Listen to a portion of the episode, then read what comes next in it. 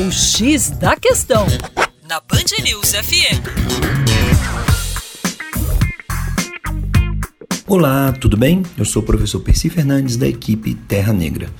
Você sabia que as áreas urbanas abrangem menos de 1% do território brasileiro?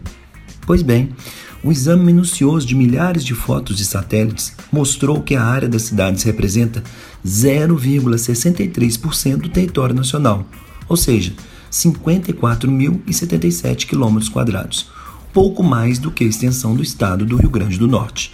O município mais urbanizado é São Paulo, seguido do Rio de Janeiro.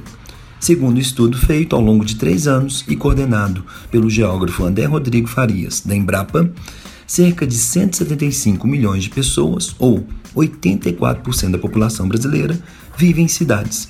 A extensão agora contabilizada é menor do que encontrada pelo IBGE em 2010.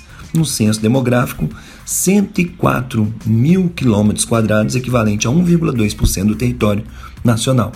A diferença se deve a questões metodológicas.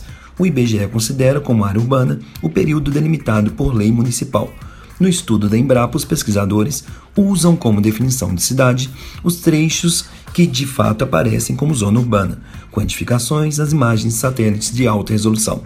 Assim, eles eliminam os segmentos sem construções, que no entanto figuram como áreas do perímetro urbano municipal. O mapa do território das cidades é importante para subsidiar políticas públicas e mostrar os limites da expansão agrícola. Para mais, acesse o nosso site www.educaçãoforadacaixa.com. Um abraço.